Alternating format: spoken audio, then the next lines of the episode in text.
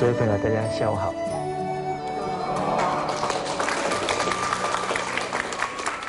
好，我们早上啊，讲到了朋友之间的道义啊，信义。啊，也提到朋友之间应该互相规劝、互相关怀、互相称赞、赞叹。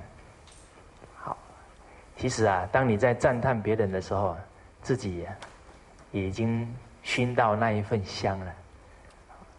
那再来是不言家丑，不言家丑。最后一个，通财之义。财呢分两种，有外财跟内财。内财啦，就是用我们的劳力，用我们的经验智慧啊，去帮助他。那俗话又说啊，救急不救贫。诸位朋友，什么是贫呢？没有钱叫贫吗？他没有钱可以再有钱啊，只要他有志气。只要他肯学习，所以怕就怕在啊，他连志气、连学习的心都不愿意，那才是真正的贫穷。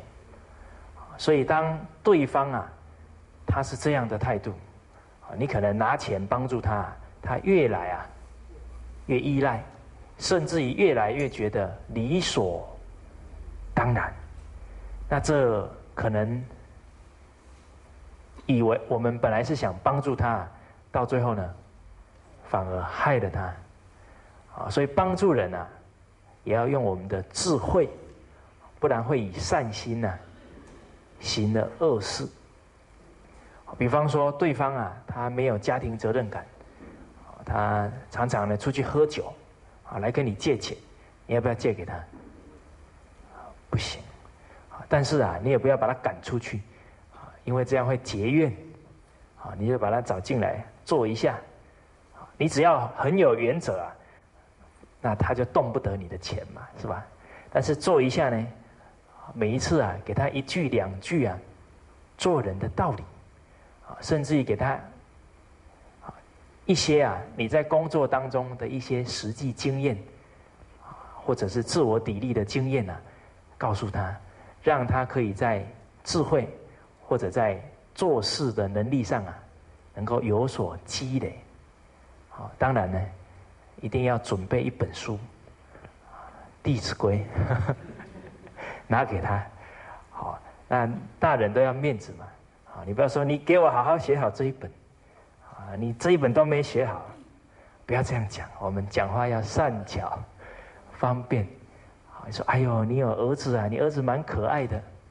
反正你就挑好的讲嘛，哦，你孩子很可爱呢，这一本给你孩子学，以后一定会很有出息。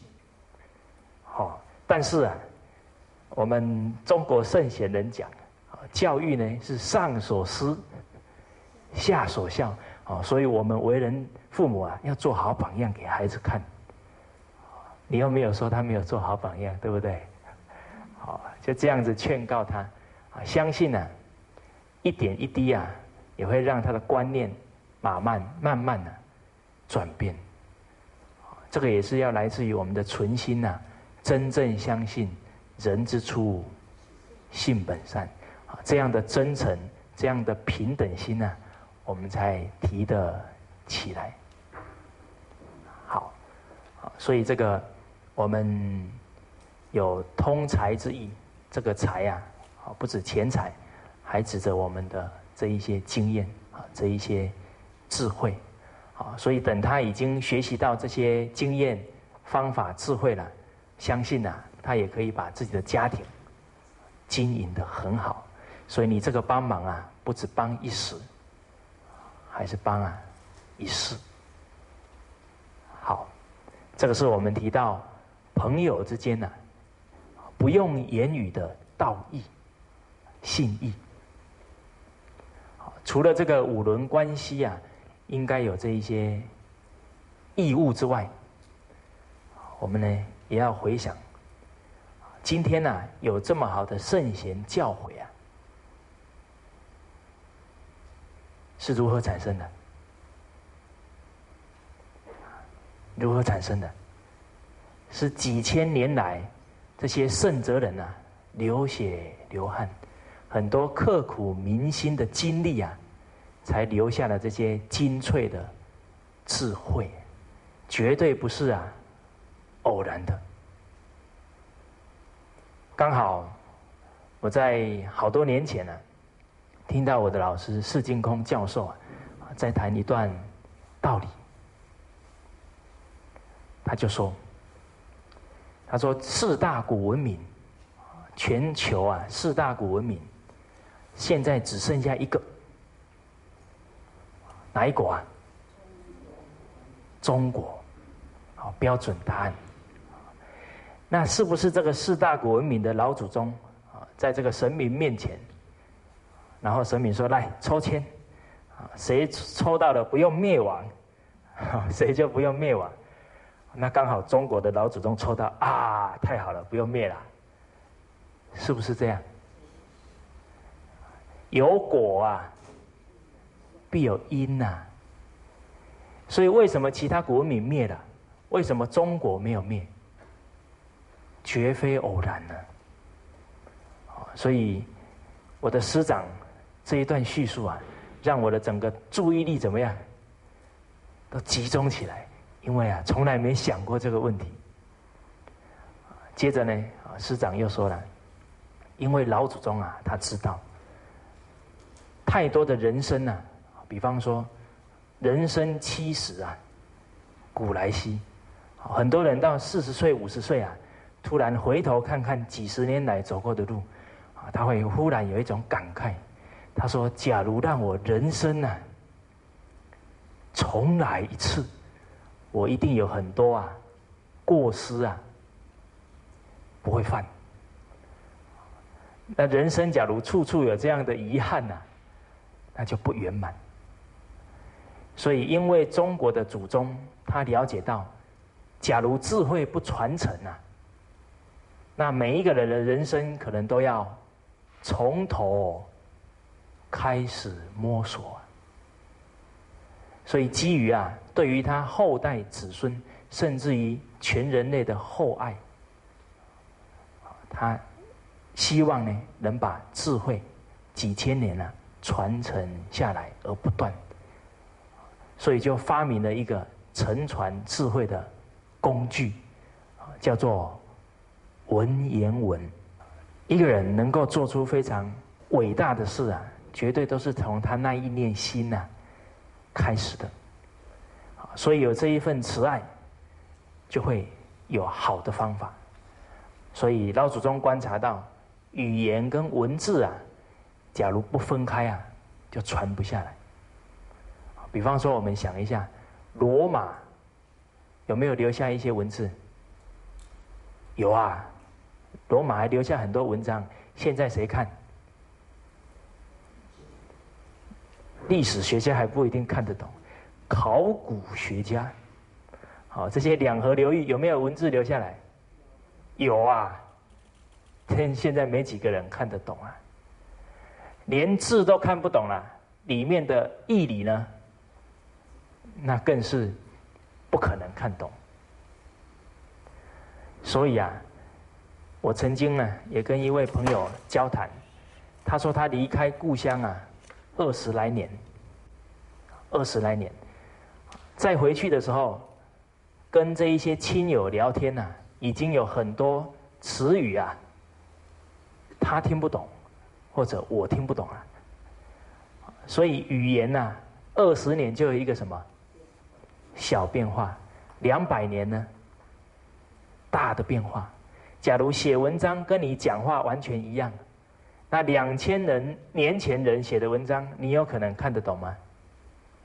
那是绝对啊。看不懂，所以了解到这一点，所有写文章啊，不用当时候的语言，用什么？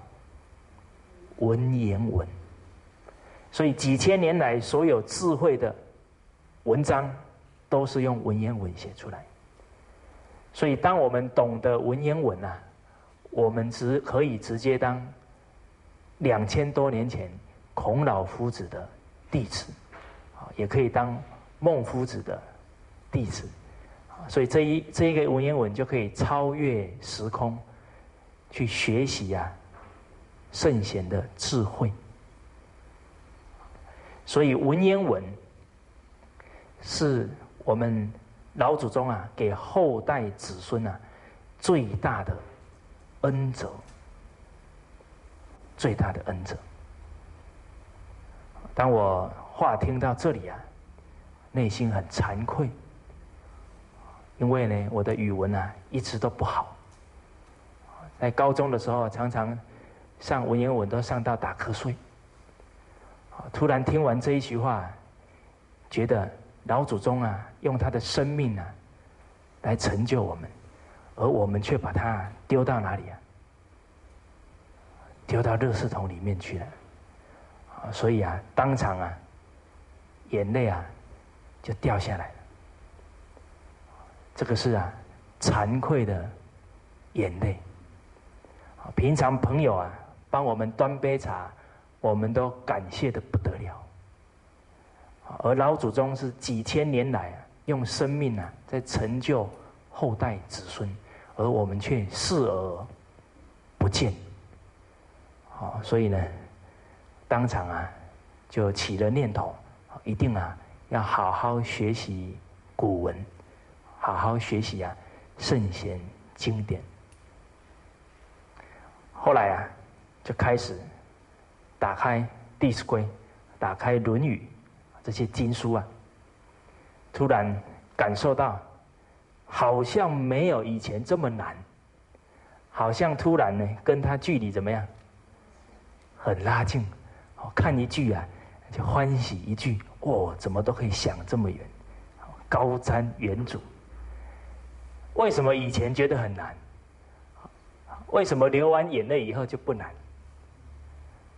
所以我从这一件事啊，也体会到一句教诲，叫一切法从心想生。所以诸位朋友，障碍在哪？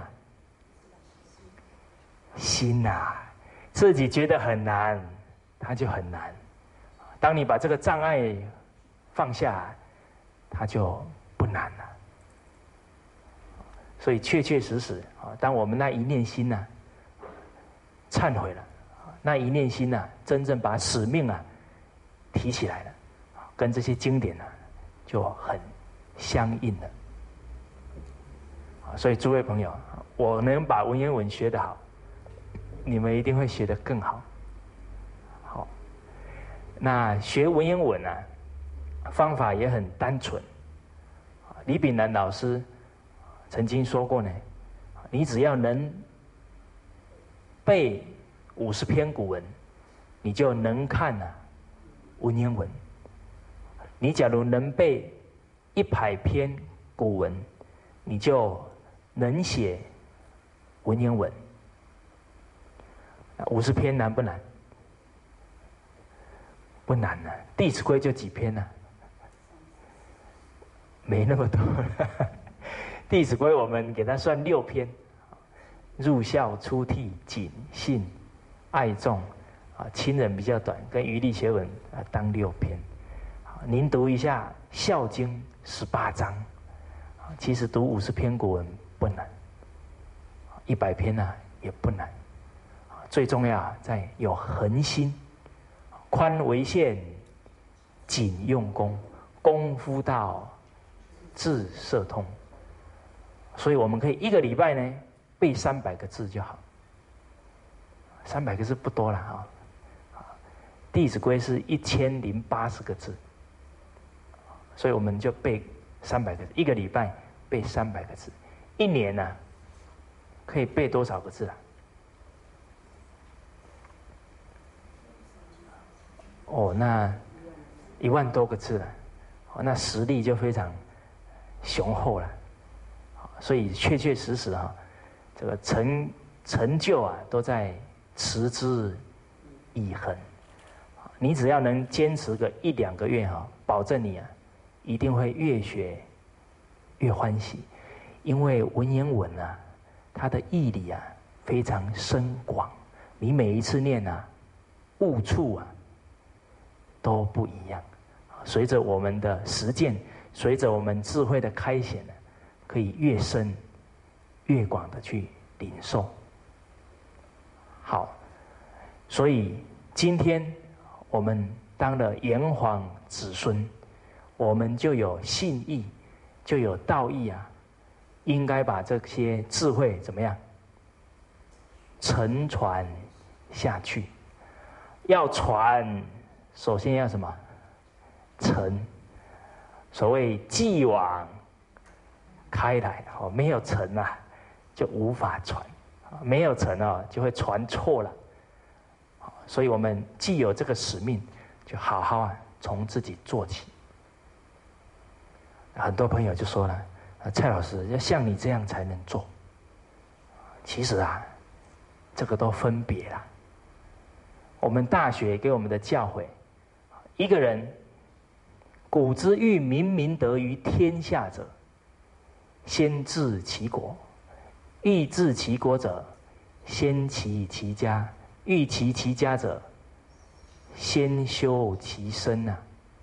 欲修其身者，先正其心；欲正其心者，先成其意。欲成其意的，先治其知，而治之在格物。所以已经把整个修身齐家治国平天下的方法都讲出来了。有没有规定哪一个行业才可以做？没有啊，每一个行业、每一个年龄层都可以做到。所以，首先要从格物致知下手。啊，这个格物啊，革除物欲，革除坏习惯，那当场都可以做。当我们呢欲望能够放淡，心智清朗啊，自然就能。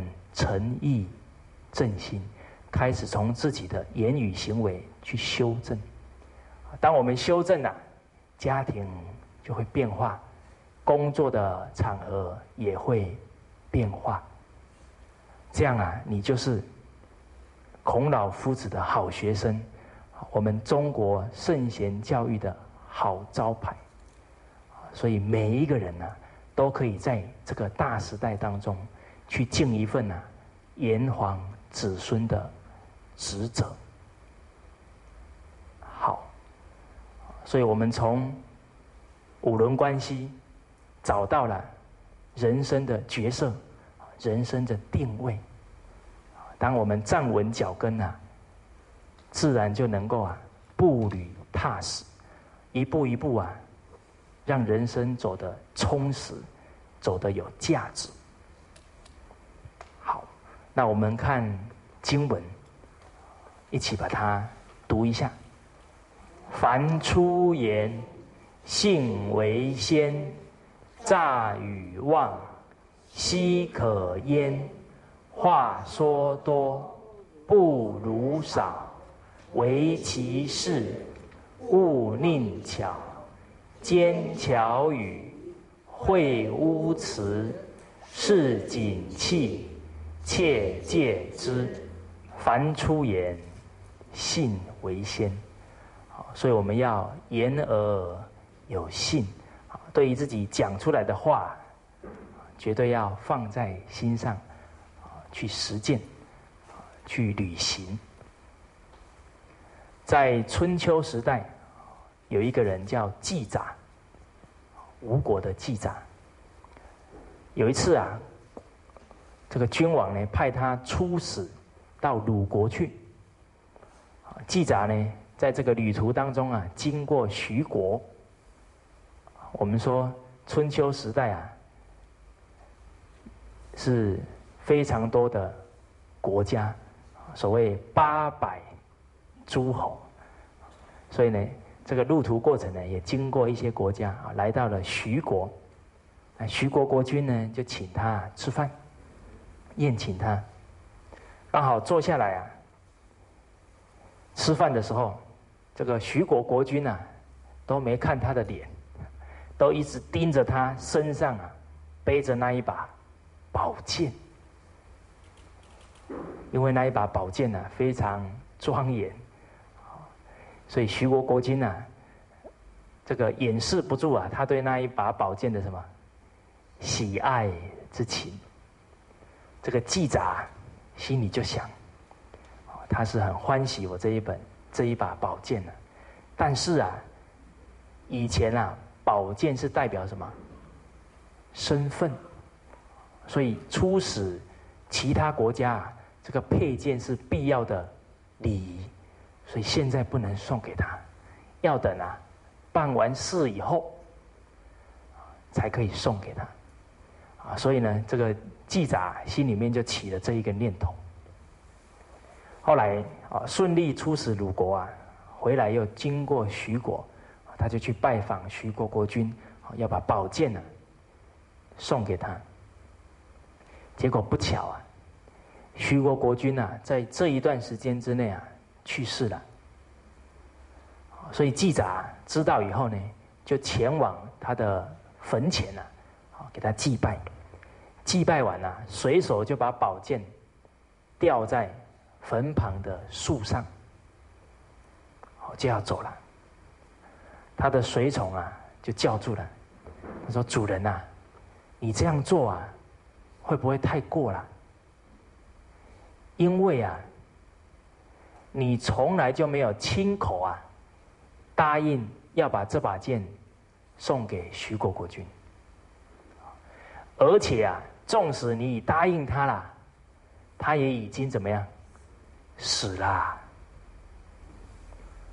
记者就对他的下人说：“他说啊，我的心呐。”早就已经答应怎么样，要给他了，怎么可以因为他死了而违背我的心呢？所以就讲出了一句啊，很感人的话：“死无以心啊许之，其以死啊备无心哉？怎么可以用死来违背我的心，违背我的承诺？”所以古代人的信。不止在言语上啊，连一个念头啊，他都不愿违背，不愿违背别人，也不愿违背啊自己的良心。所以我们看到古代人呢，我们要好好啊向他们学习。刚好我在。前年啊，在杨老师家住了半年，有一天晚上啊，哦，有一天早上，啊老师就说了，他说昨天呐，他做梦，梦到啊，到了一个很深的地窖，地窖都是怎么样，一片漆黑啊，结果走进啊，有很多的书柜，把这个书柜打开啊，每一本书上面呢。都有厚厚一层灰尘，把灰尘拍一拍，一看，四书啊，五经啊，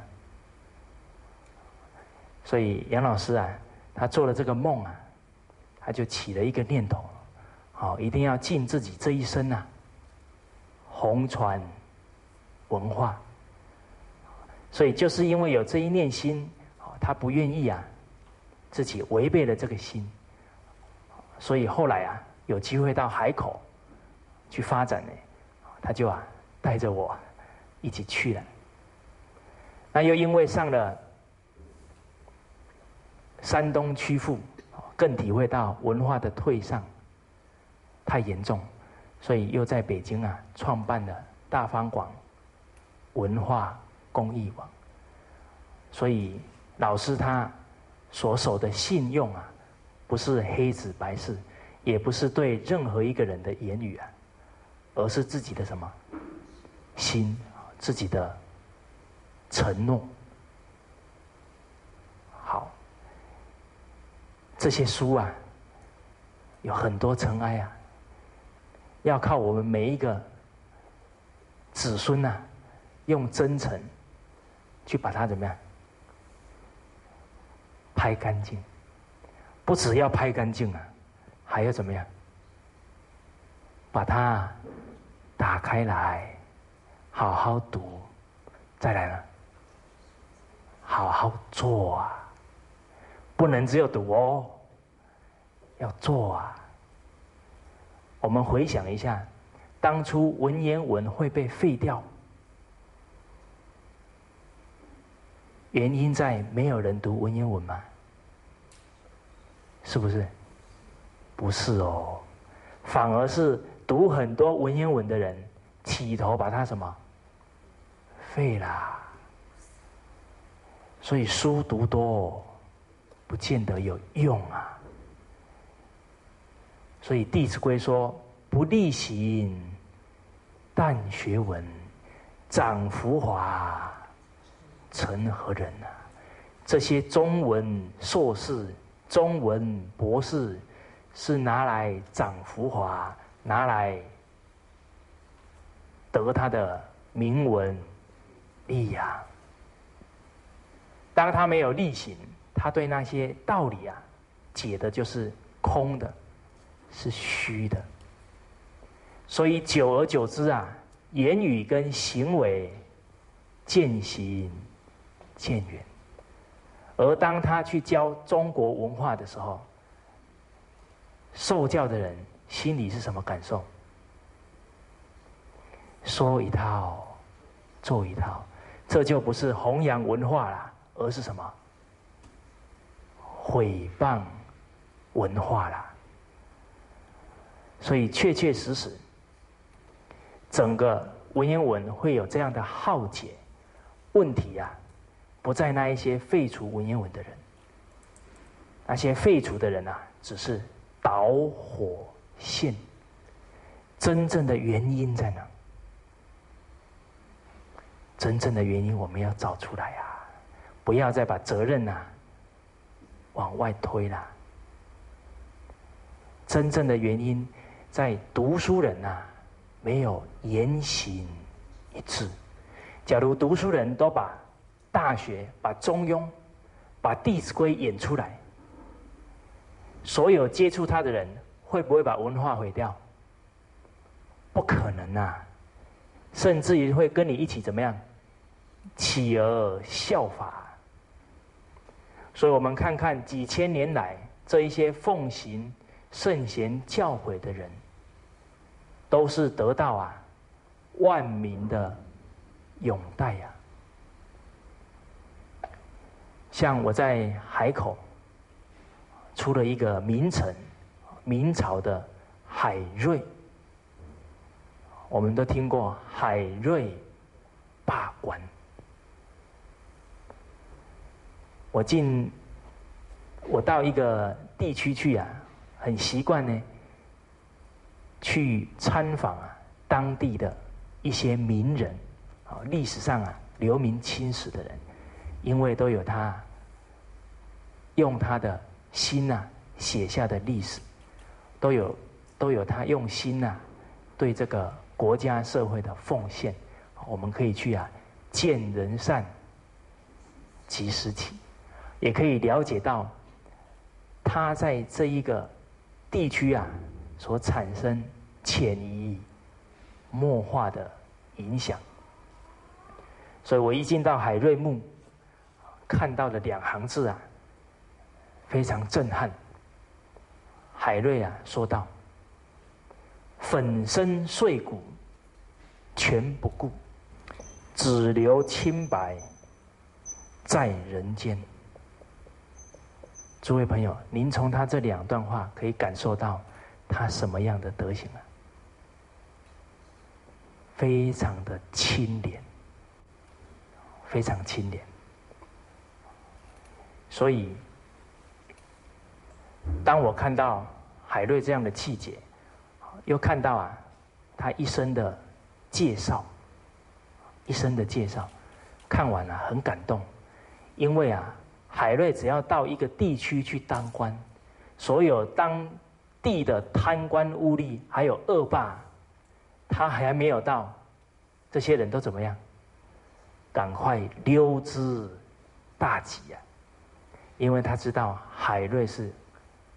刚正不阿啊，所以只要他到的地方啊，人民都是普天同庆。所以，一个真正把圣贤教诲做出来的人，有没有可能被反对？那是不可能的。所以，当海瑞啊，最后在南京任职，后来啊，去世了。那去世以后啊，中国人非常强调落叶归根，要把海瑞啊从南京移回海南。当要灵柩啊在南京城移动的时候，所有的人民啊都自己穿着校服啊，如上考妣啊，就好像失去了父母一样啊，悲伤。所以我们从这里看到，得道者啊多助啊，真正力行正道的人，一定会赢得。民心，所以为什么我们的文化文言文会被废？不要怪别人了，怪所有我们读圣贤书的人没有好好啊把它演出来。所以只要我们现在学一句啊，做一句，相信一定可以扭转世人呐对于文化的误解。而且会更进一步啊，企而落实，企而学习效法。好，所以当我们心上已经起了一个要替家庭、要替社会、要替祖宗啊付出的心，我们就要时时信守我们的承诺。好而这个言语啊，也不能挑对象。守信用啊，一定要童叟，怎么样？无欺，好，不是做生意才童叟无欺啊。应该是啊，对待一切人，只要言出啊，都要必行，不然你就要先考虑清楚再答应。所谓是非以勿轻诺。苟轻诺，进退错。好，只要考虑清楚，答应了就不可以后悔。在汉朝时候，有一位太守叫郭吉，郭吉刚好他路过啊，他管辖的区域，到了这个地区啊，很多的小朋友，几十个小朋友。围过来，跟他问好。小孩子很天真，说：“太守啊，你下一次呢？什么时候还到我们这里来？”这个郭吉啊，对孩子也很很恭敬啊。孩子的话呢，他也没有怠慢，他开始算。可能呢，几个月之后的某一天呐，我又会到这里来巡视。所以就跟孩子讲了那个日期，结果孩子呢送欢送完他就散了。结果后来啊，等到下一次他到这个地区来巡视啊，刚好比他讲的那个日子啊早了一天，所以他的随从啊很自然的要进去了，他就说啊不行。我已经跟孩子有约在先了，所以今天呢，我们就在郊外的野亭啊，野亭子下住一晚，然后呢，等到约定的那个时间到了，郭吉啊才进去。结果果不其然呢，这些孩子怎么样？哎，也在那里啊，等他了。所以啊，汉光武帝啊，对郭吉非常的尊敬，还称赞他贤良太守，信之至啊。他的信用呢，已经到了极致了，没有缺陷了。好，这个郭吉最后啊，活到八十六岁，无疾而终。所以我们的信用啊，也要不分年龄，甚至于不分长幼贵贱。对任何一个行业的人，我们也都不轻慢，都信守啊我们的承诺。那凡出言，信为先，诈与妄，奚可焉？假如我们不守信了，还要找一些借口，这个诈是欺骗呐，妄是花言巧语，好来掩饰自己的失信，那可能就造成了唐掩饰啊，真一孤，到最后，人家又了解到，哦，你不愿意去承受你的。失信啊，那你的名声啊，可能就会越来越差。那当然，天有不测风云，人有啊旦夕祸福。很有可能你确实很想守信，刚好生命当中出现一些状况，让你无法实现诺言。这个时候怎么办？怎么办？世间的事啊，一个字可以解决。诚啊，我们坦诚曝光。因为啊，今天他真正了解你的情况，又了解你的诚意，他也会啊退一步。因为啊，再怎么逼你也怎么样，没有用。可是你假如继续掩盖啊。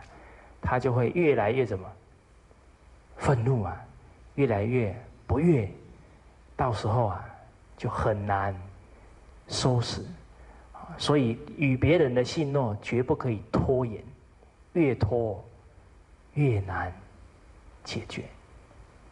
所以我有一个朋友啊，是他的亲人染了很多债务，他也很有责任呐，要去。偿还，他自己也很紧张，啊，怕对方呢态度很不好。后来呢，他的朋友建议他，你就坦坦诚诚跟他们谈，我就是这样。你们现在呢，在做其他，比方说更恶劣的报复，那你们没得好处，我也没得好处。那我现在是诚诚恳恳要来还钱。我一个月还你们多少？都跟他们很坦诚的讲出来。哎，后来呢，结果呢也很顺利。所以啊，世间处事做人的方法，我们不要把它想的太复杂，应该就是用诚信呢去对待。好啊，下一句，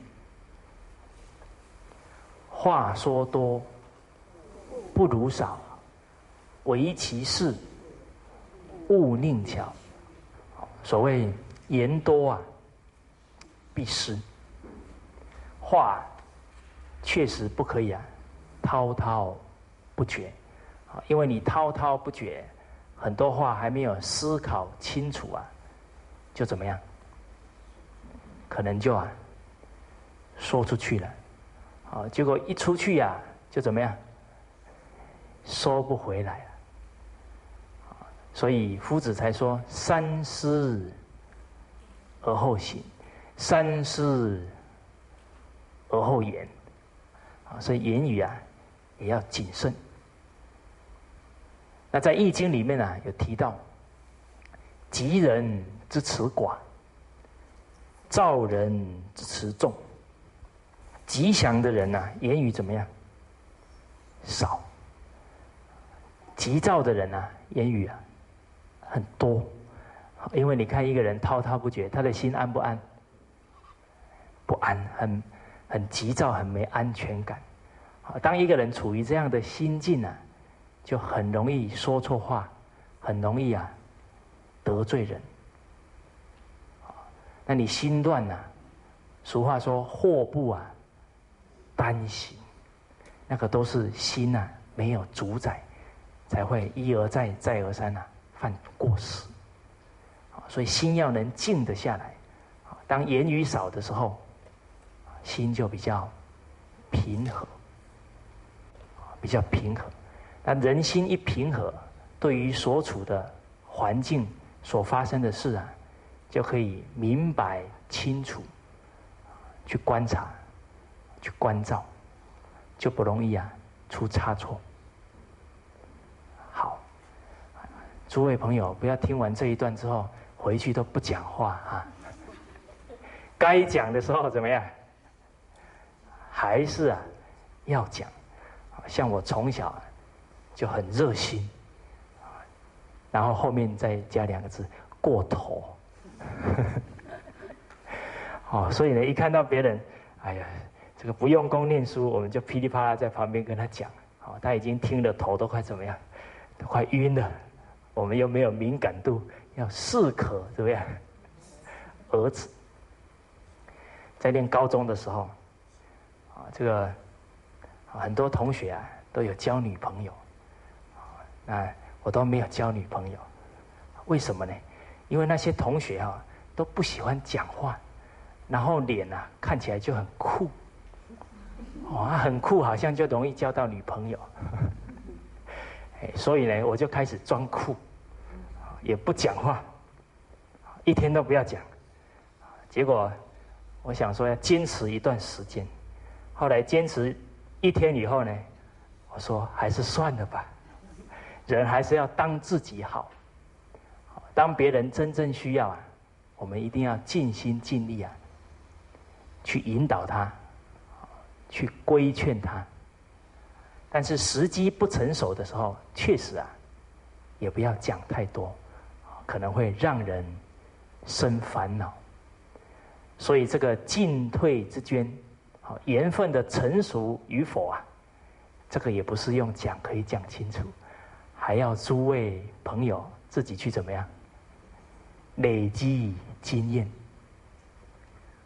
那可以用孟夫子啊一个方法啊，叫观其眸子。比方说，你跟他谈。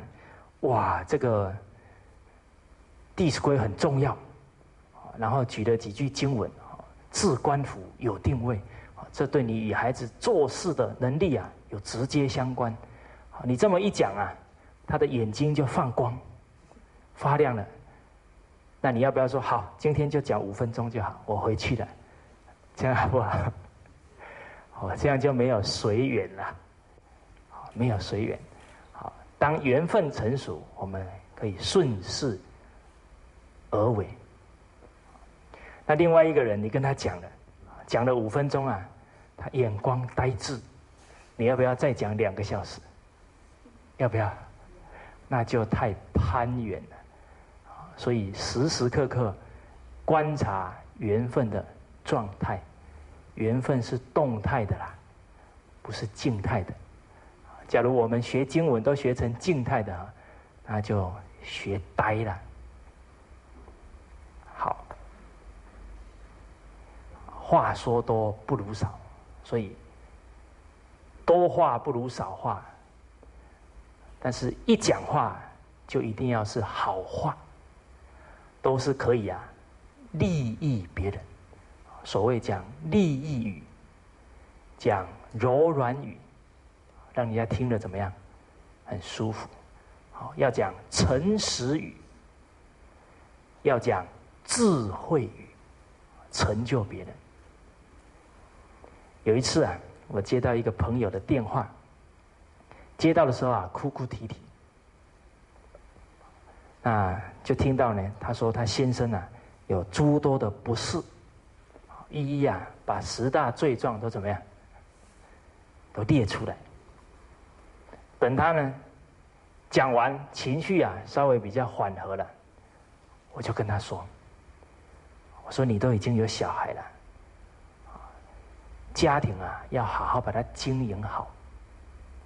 在家庭生活当中啊，你要抓住一个态度。所有的人怎么做啊，那是他的事，你要先拉回来啊。啊，他对不对啊？那是他的事，我对不对啊？那最重要。所以先不要去看先生的不是，要先看自己。我当太太有没有当好？我当妈妈有没有当好？我当媳妇啊有没有尽力？假如我们都没做好，那还去说别人，那跟别人是一般见识。那我们哪有资格还在这里生气骂他？那我们不是跟他一样？那骂他不就是骂自己？对不对？那你骂他就是因为他没尽责任呢？啊，可是我们也没尽啊。所以，当一个人能够回到先从自己检讨起啊，心就怎么样？平息许多啦。那由于那一份平息，由于那一份尽责啊，慢慢的就会让先生啊升起什么？惭愧之心呢？所以人现在往往很多家庭情况啊，都越来越复杂、越严重，往往都是遇到情况啊，意气用事。他这样。我也敢，都用那种报复啊，结果家庭毁了，孩子呢也遭殃了。所以我们要理智啊，应试。那我讲完以后，我这个朋友啊，他就说：“他说蔡老师，我打电话给你以前呢，已经啊打给我好几个朋友，我这个同事啊，他是打给，也都是打给女。”女的朋友了，他说他们的答案哈，都跟你不一样。他们都说啊，非常的时期，一定要用非常的手段。他们都不了解我们古语说啊，宁拆十座桥啊，不破啊一桩婚呢。桥断了还可以建呐，婚姻假如破裂了，破镜怎么样？很难重圆呐，那碎片捡起来都合不进，合不回去了。好，所以言语要怎么样？谨慎呐。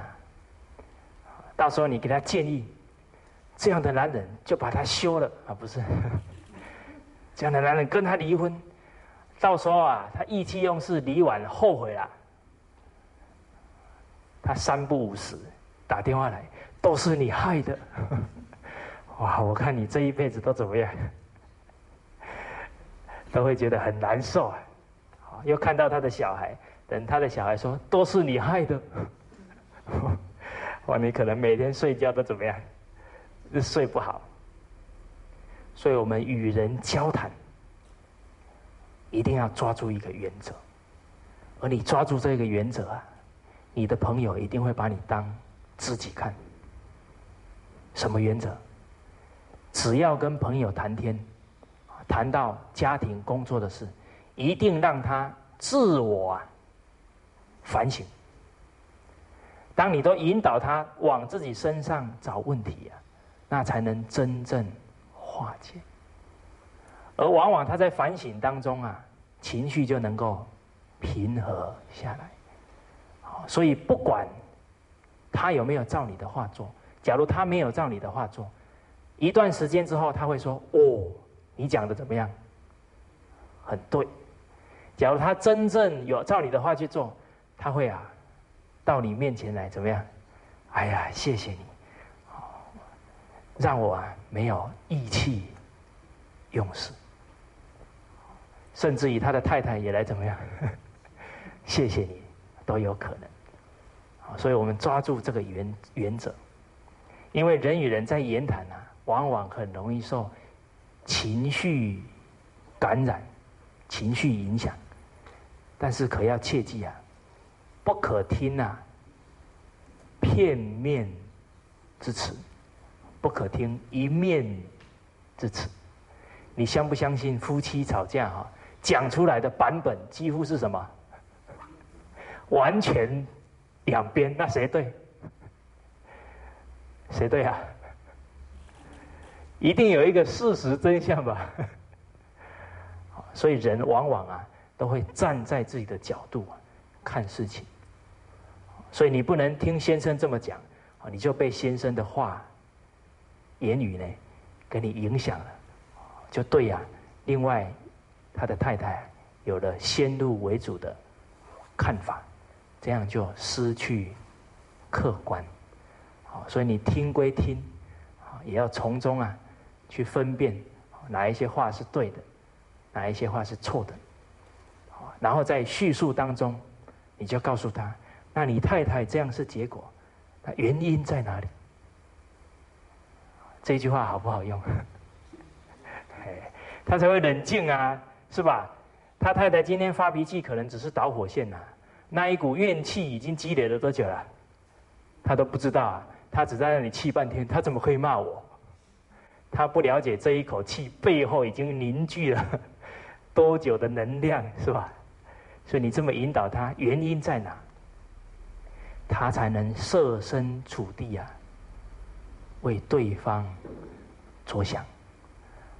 所以以和啊为贵啊，与人交谈绝对不可再制造纷争，制造纠纷。所以话说多不如少，唯其事，勿佞巧。所以事实如此啊，我们就直接讲出来。绝对不可以啊！再去找借口，绝对不可以啊！再去掩过是非。所以，当比方说，我们答应爸爸、答应妈妈买什么东西，结果一进门，妈妈说：“酱油呢？” 我们一定要马上怎么样啊？对不起，我错了。那个我错了，好不好讲？好讲啊，你酒没讲哦，就很难讲。哦，所以呢，只要我们哦有过失了，没有守信了，一定要当场怎么样道歉，对方也会觉得比较能接受。假如这个时候你又说：“哎呦，我最近很忙啊，好又忙什么忙什么，还解释一大堆，越解释人家心里怎么样，越不。”舒服，好，所以唯其事啊，勿佞巧，奸巧语，会污词，是景气啊，切戒之。所以言语啊，是人与人之间啊互动频繁最多的。所以言谈，假如能够非常文雅。那在无形当中啊，交谈当中都会提升一个人的什么气质修养。诸位朋友有没有感觉？我们这几天的气质特别好。啊，所以啊，磁场很重要，环境啊很重要，所以我们要把家庭啊言语的气氛经营成什么样啊？自己要很清楚，所以当为人长者、为人父母，甚至于你是一个企业的领导者，你在言谈当中不急不徐，你在言谈当中都是给人鼓励、给人称赞、给人利益、给人智慧，那相信呢，你这个家跟你这个团体、这个企业啊。一定会受到上行下效的效果，所以啊，我们不要太担忧。常常都说哦，外面污染这么多，你只要把大本营怎么样先守好，情况就不至于啊太糟了。那往后呢，又可以在家里面常常放杨淑芬老师讲。的《弟子规》，然后放这些啊圣贤人讲经的《弟子规》，这样就会啊潜移默化。好，那这一节课先上到这边，谢谢。